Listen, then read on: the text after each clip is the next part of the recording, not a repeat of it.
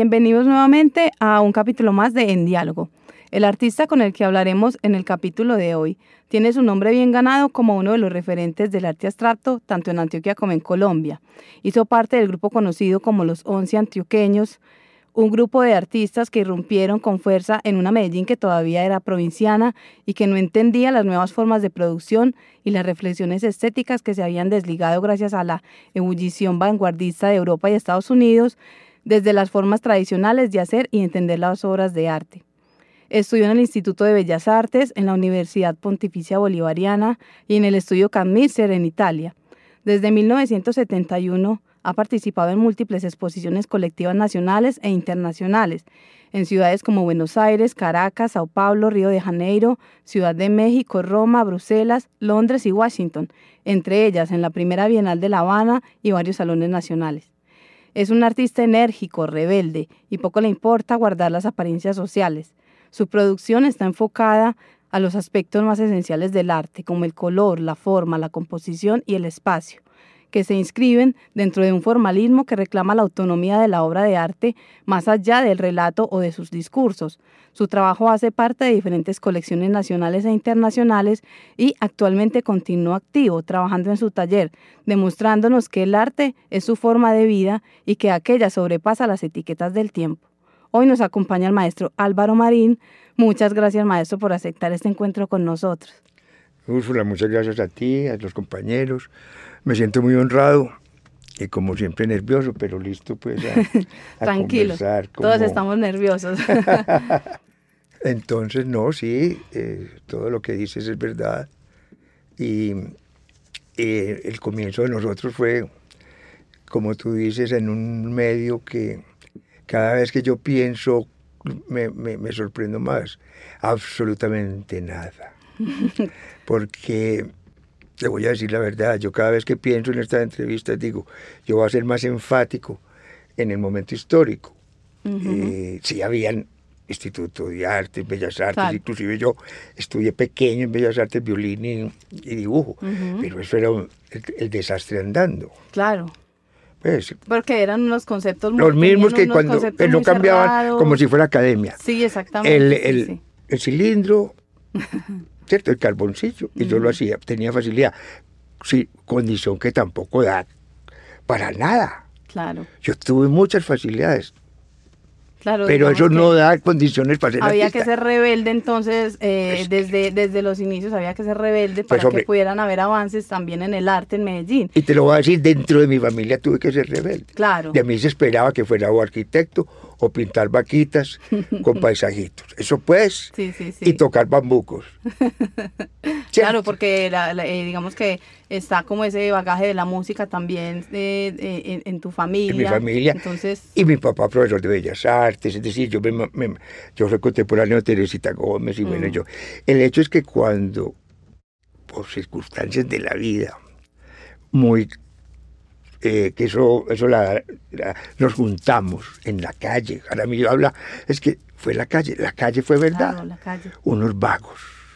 no digamos nada, yo ya había fracasado, dijéramos entre comillas, en arquitectura, violín.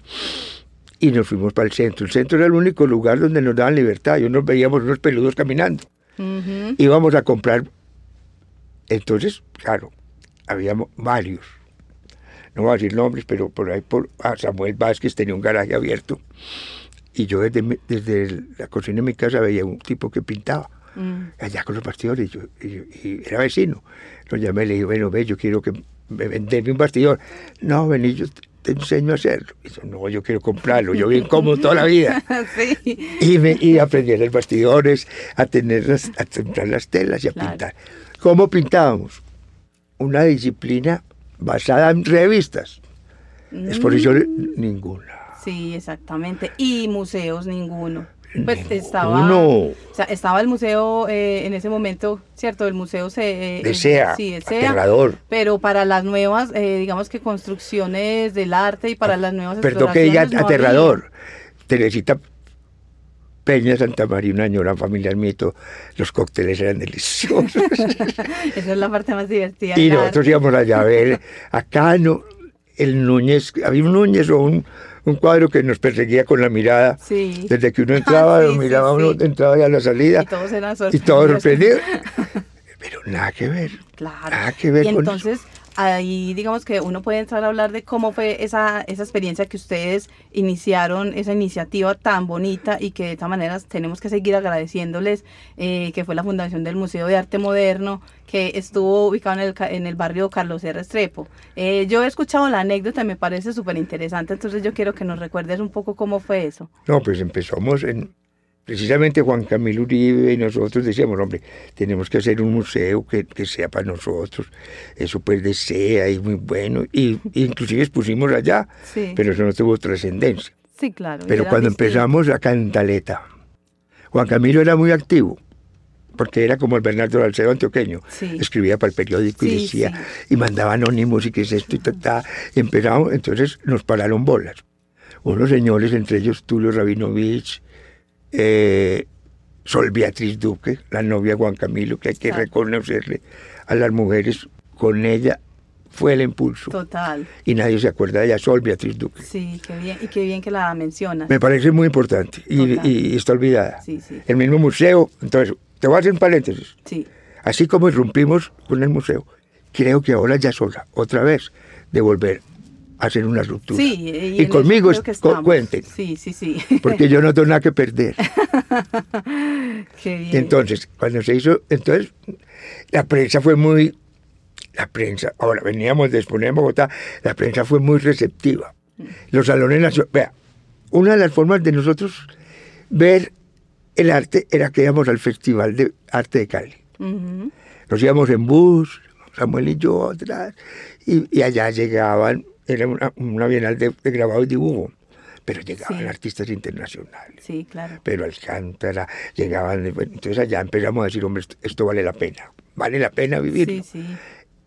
En las poquitas idas a Bogotá a exponer en Galería Belarca, allá también conocimos al maestro Negret, pero en Medellín, nada. Medellín era, te lo digo, íbamos a, para el info de la universidad, allá vendían pinceles y óleos, muy baratos, y encontrábamos a los profesores con la modelo, como yo cuando fui profesor, sentada allá, ellos fumando afuera, tres horas, allá. ¿Qué hicimos nosotros? Pues cantaleteando se fundó ese museo en la galería de la oficina. Y fuimos para Carlos C. Claro. El día de la inauguración era, en, era la capilla, el teatro. Eso fue un circo. Tanto que fue un circo porque llevamos los cuadros todos. Yo llevé de mis tíos abuelos, Sí, llevamos sí. el de Oscar y una rumba Buenísimo. deliciosa. Colgamos los Ustedes, cuadros. subiendo- ustedes donando los cuadros, subiendo los cuadros para, Todo, para todo, todo, iniciar todo. Ese, ese primer Ese primer del museo. Ah, eso, eso, Eso fue una delicia. Espectacular. Y el arte era muy lúdico y el arte, y, nos, y, y sobre todo el espectador de Bogotá, nos hacía mucho eco. Aquí había una, Sí. una corresponsal, no me acuerdo, ahora me acuerdo, que nos sacaba. Entonces éramos como el eco que se recibía en el espectador, empezó, y el mundo. Claro. El mundo, Ana María Cano, Ah, y sí, todas las muchachas, y Darío Arismendi, siendo Godo, Sí. era liberal porque fue ex esposo de Clemencia Echeverri. Claro. Entonces ahí nos tenía que parar bola. Ahí es donde uno dice que la- los medios y la prensa sí tienen, digamos que mucha relevancia también, eh, como dentro de esas mismas dinámicas de proponer las cosas y de visibilizar lo que se está haciendo. Mira, tú, te voy a contar esta anécdota. Eh, por intermedio de Clemencia, Darío, convertimos a Darío Ruiz que hiciera Ujú. grabados populares. Álvaro Barrios, Álvaro Marín, que me acuerde yo, eh, no me acuerdo de otros, pues qué pena contarme yo siempre primero.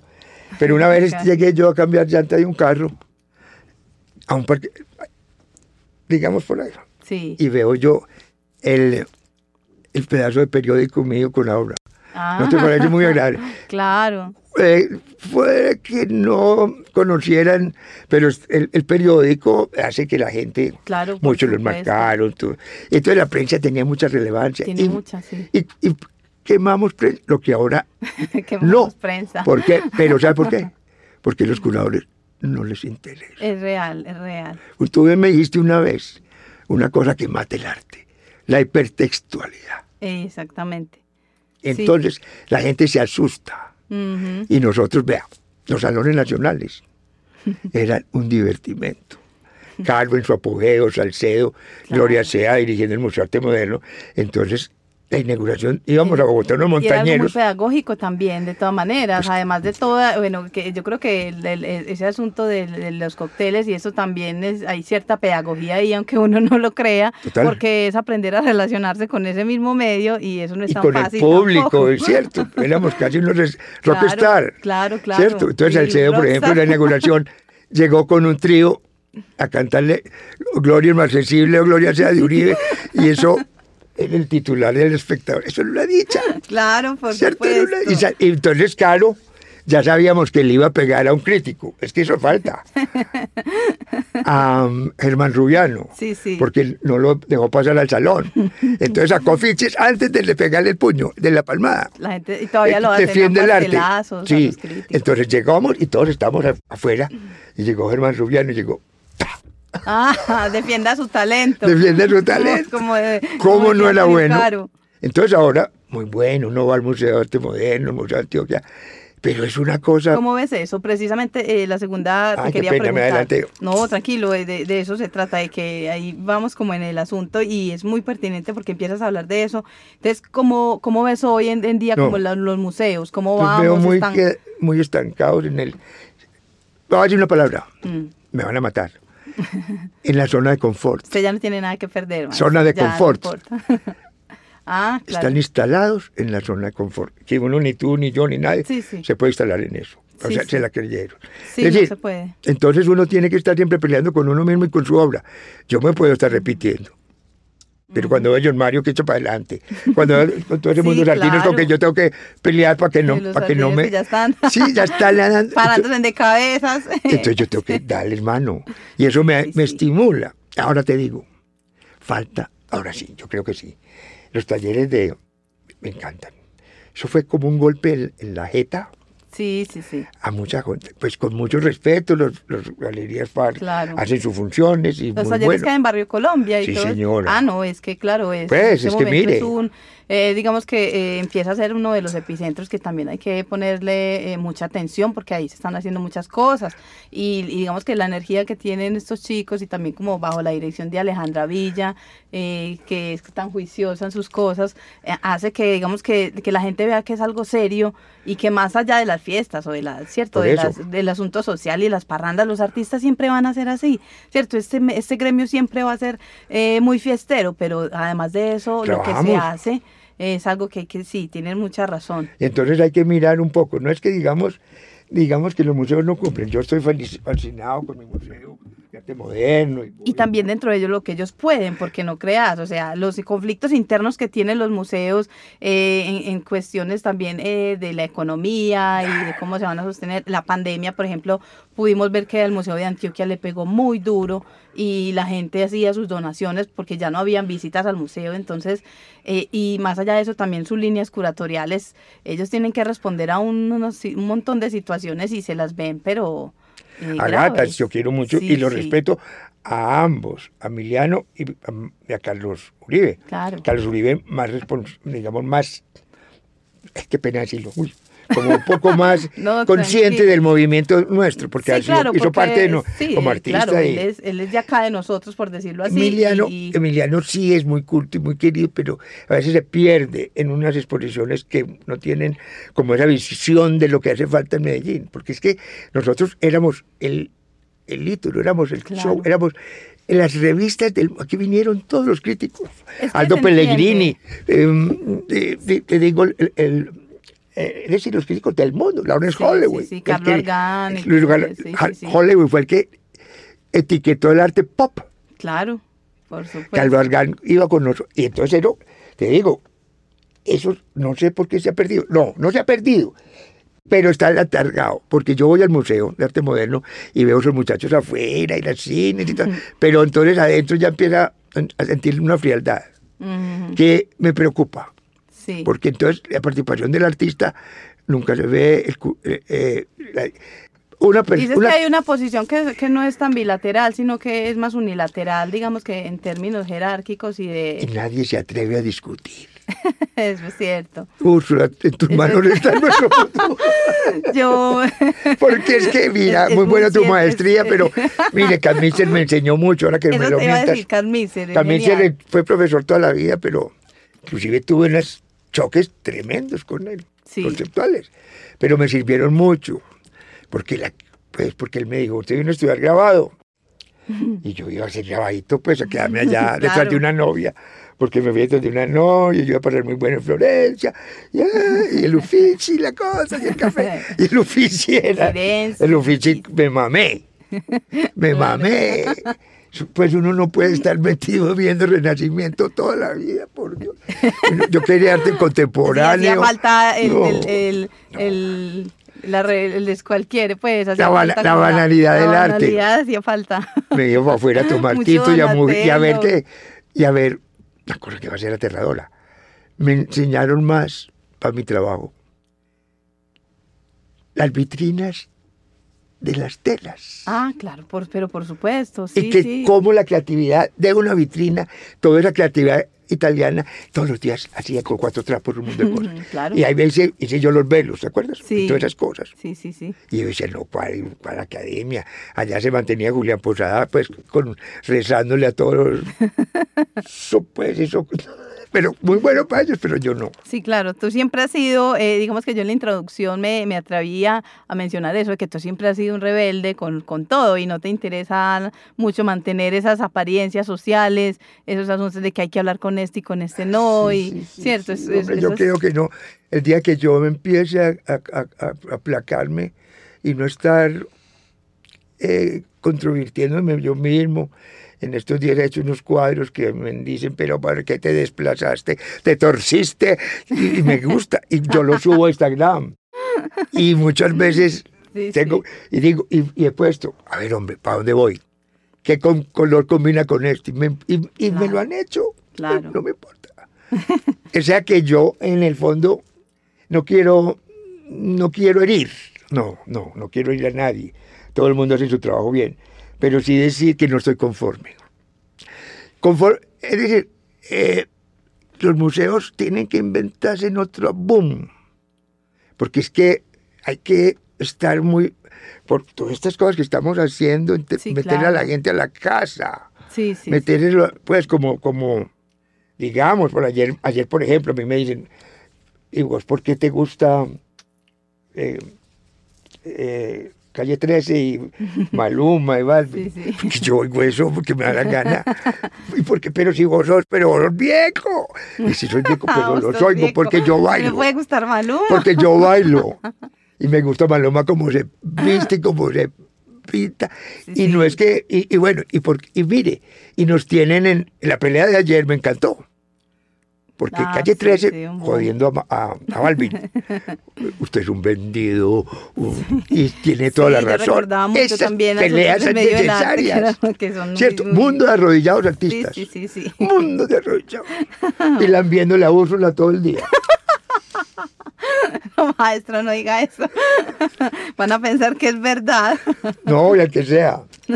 Bueno, y entonces eh, entremos ahora sí a hablar que me- se me hace como eh, bien importante que no dejemos pasar este ratico a hablar sobre tu trabajo, ¿cierto? Específicamente sobre tu obra, porque eh, ella está eh, poéticamente, está muy ligada pues a, a la composición, al espacio, la luz, el color y también hay una relación muy, muy fuerte y muy directa con la música, ¿cierto? sí. Que de hecho por eso planteamos tu exposición en la Alianza Francesa que fue una experiencia maravillosa que tuvimos, vibraciones de la forma. Entonces, háblanos de, esa, Mire, de ese vínculo con la música y... Yo te cuento una anécdota. Ustedes me cogieron en un momento, estaba yo en una depresión profunda y me llegaban ustedes con Sí. esa juventud, ese ánimo, esa belleza. Y la experiencia mía en, en la, en la- en la alianza fue de esas cosas que yo y, otro público y otra gente, yo acostumbrado a los mismos de la galería, del museo. Eso fue Sí. como, esas son las cosas que hay que buscar, como esos, esos recovecos de, de- de que la gente eh, vea otras cosas y que el artista se sienta cómodo Y que el artista, y con fuerza. claro. Entonces, para mí fue un reto. Ahora, ahora bien, la pregunta tuya viene en el, en el fondo de mi obra. Mira, yo he pensado mucho, cada vez pienso que yo juego con colores porque cada vez soy más juguetón en el mejor sentido de la palabra. Eh, en un principio me preocupaba mucho de, del arte americano que veíamos en revistas. Te cuento, John Castres y yo nos peleamos, no teníamos mucha plata, comprábamos revistas gringas, Estudio Internacional, sí. Art in America. Sí.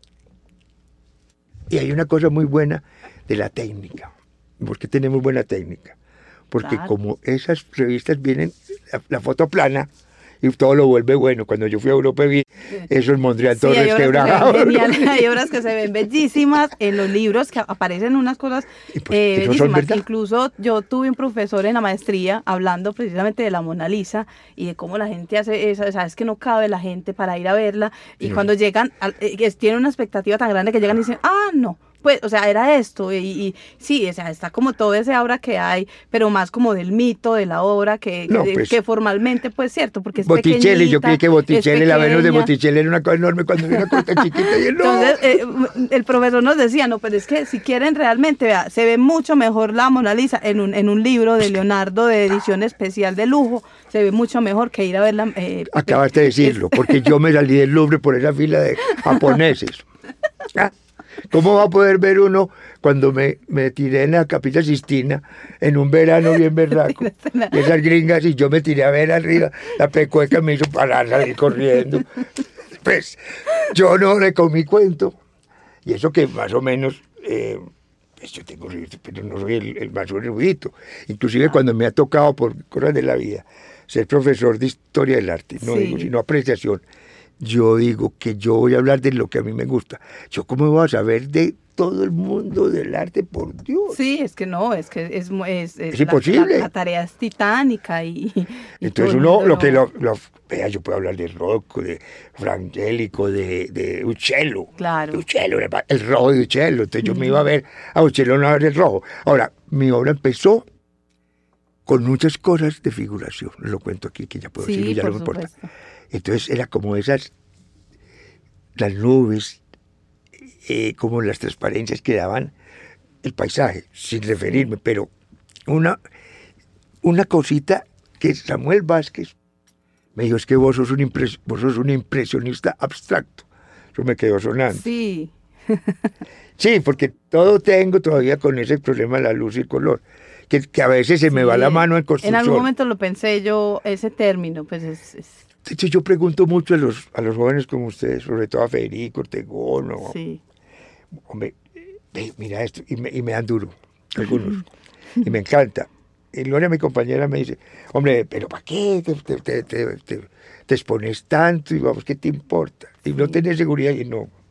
No, no tengo seguridad ni me interesa. Yo, recuerdo que cuando nos conocimos, qué pena te interrumpo, y va precisamente a eso también como de la apreciación que tiene el público de tu trabajo y y y y de tus eh, y de tus, tus cuadros. recuerdo eh, una anécdota, es que recuerdo que te conocí en la galería de la, oficina cuando sí, eh, que yo iba, pero yo estaba pues mucho más chica, yo estaba más joven y, y recuerdo que a mí me, me, me lo presentaron y, y, alguien, no recuerdo quién nos presentó y, y yo como ya estaba como empezando a tener esa esas ganas de escribir y de hacerme de la crítica de arte. Yo, recuerdo que te dije como en un tono muy, como muy irónico y, ya, y ya me da vergüenza. Como, ah, usted fue, este es el que, que lleva 40 años pintando el mismo cuadro.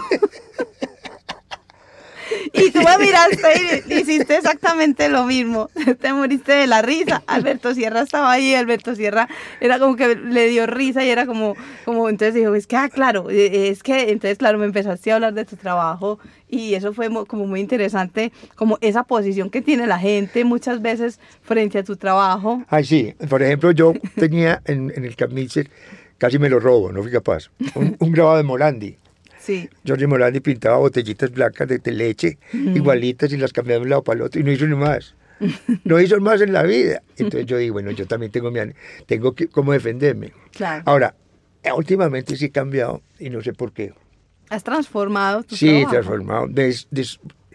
hay uno, me gustó una palabra, descuadrado. Primero le empecé a hacer unos torcidos, que, que ya no, pues, entonces como bregar a salirme del cuadrado. Pero entonces pierdo un poco, es una lucha entre color y forma.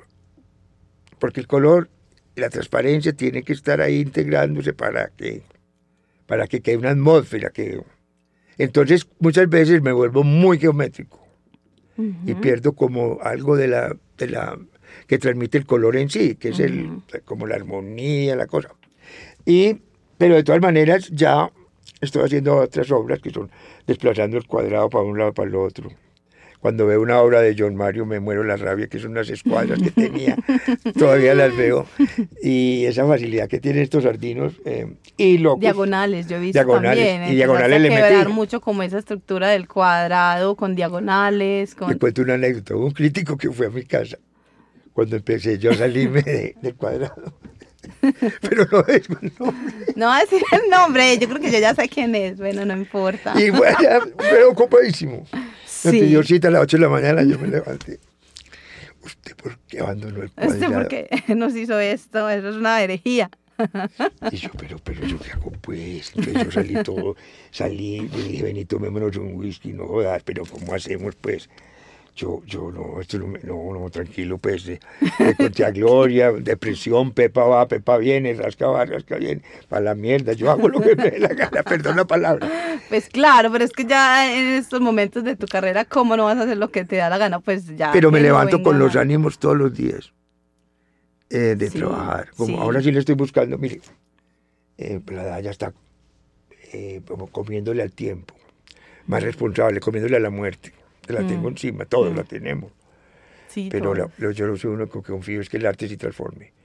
Eh, mire, yo, no, sé quién lo dijo, pero había un amigo que, que le vendí un cuadro grande blanco, yo pintaba blanco, muy bonito como si me decía, es que vos pintar muy bueno, Marín.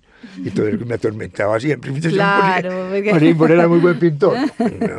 eso a veces no es tan bueno que le digan a uno que es bueno lo que hace. Sí, pero a veces es difícil. Pero el colegaje buen, bien sentido. Sí.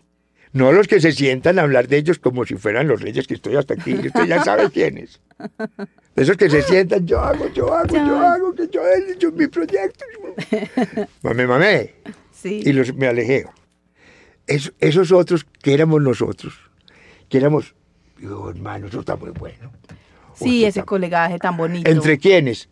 Juan Camilo Uribe, conceptual. Las minitas, sí, Marina, acompáñame a comprar colbón y la minita de Guayaquil. Sí, sí, sí. Oscar Amillo pintando putas. Mira qué putería esos andrógenos. Yo, rayitas y paisajitos. Qué bonito eso, qué bonito. Y nos ayudaba, y nos criticamos y nos estimulábamos. Eso falta. Ahora no, yo creo que Pero ya. es lo que vemos hoy en día, como con estos chicos de Barrio Colombia, ¿cierto? Con en Búnker y, el, taller de, Alejandro Tobón, y como hay toda esa sinergia que se, se, está creando a partir de lo que ellos hacen. Ahí está ellos tienen un colegaje muy bonito, ahí es lo que uno percibe por lo menos desde afuera. Ahí está la esperanza. Ahí está la esperanza de Medellín. Y yo creo que estamos marcando pauta. Porque, pero entonces, lo, malo es que con se hablábamos de que eh, el arte eh, cuando se, se, mete a un museo, eh, ahora, estos muchachos lo hacen y, lo hacen muy bien, pero entonces hay que curar también claro. todo eso y nadie como que se atreve. Entonces te va a tocar a vos. o a otros. Sí, claro. Pues, pero desligarlo del museo de la venta. Yo creo que ellos también tienen un, una. Lo que pasa es que yo leo en a ellos. le toca. Alejandra. Yo espero en ellos, al, eh, eh, eh, perdón, yo, yo leo en ellos también es un poco como esa rebeldía y esa independencia incluso de esos mismos guiones curatoriales y de esos mismos, de, esos mismos agentes generadores del discurso. Claro, yo estoy, yo soy afina a ellos y soy amiga de ellos porque es cierto, ya lo saben y, me han llamado para que hagamos trabajo, cierto, cosas, pero ellos son, ellos tienen su posición de que quieren seguir mostrando como esa independencia de los artistas. Sí, porque la angustia del artista es muchas veces es esa, porque no estoy en esa lista. eh, sí, sí, claro. Porque no me escogieron. porque no me escogieron. Entonces viene la... porque a, él, sí y a mí no. como la, como la, la, la, novia, la novia. Yo tenía, sí, yo tenía la ventaja que yo le esculcaba a Alberto Sierra y por Sierra pasaba todo el arte. Pues entonces las listas, las listas, los bocetos, allá metidos por debajo cuando estábamos tomando tinta y yo. Y desculcabas. y nunca incidí ni él me incidió, pero, pero después me explicaba, es que no están aquí por esto y por Ajá, aquí no estás, claro. Eh, necesito una explicación. sí, necesito una... Pero era, es muy duro, muy duro eh, para muchos artistas. Y ese desligarse es muy sano. Pero también necesitamos una mirada al fenómeno Medellín, porque Carlos, Carlos, Carlos yo creo que tiene en la cabeza muchas cosas, Emiliano también. Sí. Pero... Yo creo que a veces, eh, eh, yo creo que aquí voy a, no sé si iré a meter las patas con lo que voy a decir, pero yo creo que a veces el director de un museo y el curador de un museo muchas veces entra, eh, tiene un papel, pues realmente es un papel político y es casi como el que entra presidente, pues tiene, tiene, muchas ganas de hacer muchas cosas y a la final incluso la misma institución y los mismos problemas que van mucho más allá de las ideas que el curador pueda tener o que el director quiera hacer, hay unos problemas de fondo eh, eh, del museo como institución, ¿cierto? Que, presiones, no los presiones que muchas veces no los dejan con esas ideas, entonces pueden tener muchas ganas de hacer muchas cosas, pero cuando usted llega de director de un museo tiene que lidiar con lo que pasó y con lo que quedó de antes del que estaba y, y, como y, un montón pero, de cosas. pero hace falta también un Alberto Sierra que, tenía más enemigos que amigos, porque tenía una línea curatorial fuerte, ¿me entendés? Sí. Sin miedo. Sí, era más Entonces, sí. salvaba las gordas y decía, ay, todavía me dicen, es que usted era de la, de la, de la cuerda de Sierra. Y yo sí. Sí, pues es que la, de la rosca, de la rosca, porque de mucha gente. No, entonces yo decía, ¿y por qué no salió otro Alberto Sierra? Uh si, si están tan dolidos porque no se, se buscan un curador que, les haga sus exposiciones también. O háganlas ustedes mismos. Como estos chicos de Colombia tomaron esa decisión, estaban un poco cansados también de eso, a pesar de que muchos están también eh, en galerías o pueden exponer en, eh, eh, de manera institucional, es como esa... Claro, pero yo te digo, yo, yo le agradezco mucho a Loco porque habla por mí, yo que voy a ser capaz, a mí pues un, claro, comprador... Las galerías. No, me, me, muero, me tiro al suelo, le doy, me da tres whiskies y, yo le vendo el cuadro. Y, le lo regala. Venga, le regalo otro. y sale con el, en el cuadro. Sí, sí, sí, sí, sí, Me ha pasado que me ha parado. Sí. Sí, sí, sí. Muchas veces. No lo veo, maestro. un desastre, un desastre. Entonces, esa, esa es una buena pregunta también, y, y ya que estamos hablando de eso. Bueno, eh, ahora que estamos tocando como ese tema, maestro, también de, la, de las galerías y todo, eh, me gustaría que nos, eh, nos comentaras un poco también como sobre tu percepción acerca de ese fenómeno. Ya hablamos, ya, ya digamos que ya pasamos por los museos, ya hablamos como reflexionamos sobre eso, pero y, en cuanto al mercado del arte, ¿cuál es como ha sido como tu experiencia como tal? Pues incluso pues estando con Alberto Sierra, ¿cierto? que era como esa figura capital y, y lo que hizo, pero ahora estás con otras galerías. Yo siempre estuve con dos galerías, digamos, con dos. Alonso Garcés, que era Velarca antes, y, y, Sierra. Que cuento, no fue fácil. No fue muy nada fácil. Es difícil. Lo puedo contar ahora ya. Y, con tranquilidad, sin herir, pues porque además me tocó y Sierra sabía. El desorden de nosotros, más el de Sierra y más de los galeristas que se aprovechaban, sobre todo en Bogotá, la montañerada se vendía mucho. claro, a nosotros eh, eh, de alguna manera, eh, no sé si estará mal, pero el centro siempre nos ha visto como esa mirada como tan... como de provincianos, siempre hemos sido unos provincianos. Ir a Bogotá a exponer, pues, de Alonso, era ya, yo toqué el cielo. Y, sí, en realidad, el público de allá, pues tú vas a, a cualquier casa, ya desde que estaba joven hay un botero, hay un oregón, saben quién es, aquí hay una laminita de la ¿cierto? Sí. Entonces esa parte, pues era necesario, era necesario. Pero estaba apuntalada también por otra parte, que eran los salones que se los tiraron por esas cosas que se inventaron los curadores. los curadores. Se la inventaron y todos los curadores empezaron a hacer ocho y ninguno quedó, eso era una cosa y nadie sabía que había un tema que, que el urbano. es el asunto, eso es una cosa que es bien preocupante. Bueno, no es preocupante, lo que pasa es que empiezan a haber esos sesgos, ¿cierto? Como esa, esos ejes curatoriales. Y entonces lo que pasa con eh, los salones cuando, cuando hay temas, eh, por decirlo de alguna manera, que encierra un asunto muy específico, es que todo el resto queda por fuera. Y uno no puede medir el nivel o, lo que se está haciendo en, en Colombia, por ejemplo, hablando muy específicamente del Salón Nacional, porque yo ya estoy viendo cuáles son las líneas curatoriales que tiene y eso yo, yo lo siento que va a ser una forma de excluir mucha producción que no tiene nada que ver con el asunto. Entonces, ese es lo que... un pintor como yo, un artista como yo, ¿cómo me va a someter a una... A, una, no va a, hacer tareas. a un guion, a una tarea. Sí, no va a hacer tareas y hay artistas que lo hacen, que es lo peor. Lo peor. Yo, pues, por lo menos, o será muy anticuado o lo que sea, yo me salí de ese cuento, pero hecho de menos mucho, porque en todos los salones hacían que, que se viera más más, era más abierto, más libre, había todo. Entonces uno decía, bueno, pues la cosa, la cosa está más equitativa. Ahora, roscas siempre, listas de sierra, las listas de Eduardo, las listas se peleaban, se discutían y todo eso, pero era, era, o por lo menos ya, yo no sé, ahora la última vez que me tocó era Carlos, Carlos, Carlos y la, artista esta, que es muy brava, posada, pesada, pesada, pues, posada. Entonces llegaron a mi casa no les entendí, no les entendí nada. Eso era un enredo. Y yo no quedé ahí y yo quedé muy ah, sentido. Ya, sí, la... Pero que, entonces ya entonces empezamos a sentirnos viejos. Y Oscar y yo, no, es que ya no servimos para ya, ya no nos quieren. Ya, se nos pasó nuestros 15 Pero minutos. bueno, digamos que hay que retomar alguna cosa. Los curadores tendrán que haber, claro. existiendo y bienvenidos. Y las galerías, perfecto. Yo quedaría con Locus, que nos llevó a varias partes y yo, eso agradezco. Pero sí hay que volver a, replantear un poco. Hay que hacer revisiones. Revisiones muy.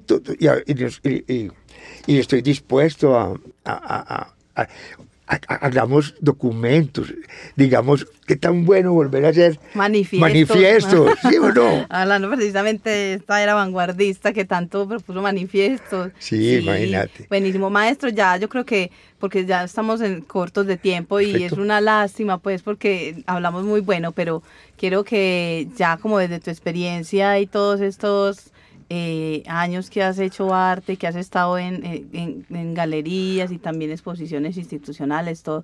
Eh, un, un, muchacho o un estudiante que te esté escuchando y que pueda decir como, este señor, recuerdo que me dijo esto y, me quedó mucho para continuar. ¿Qué, les dirías a ellos? Entre a la universidad y no les crea.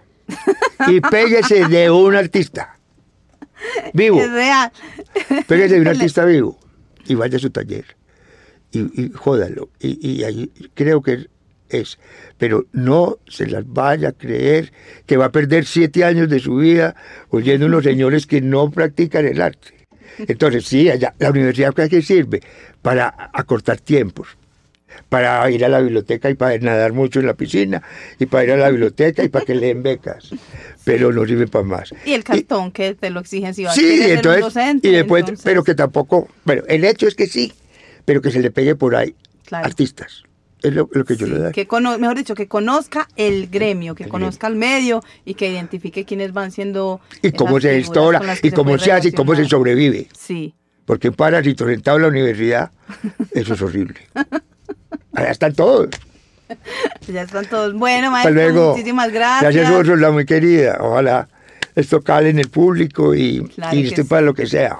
Claro que sí. Bueno, muy bien. Muchas gracias a ustedes por escucharnos y así finalizamos este capítulo de En Diálogo. Gracias.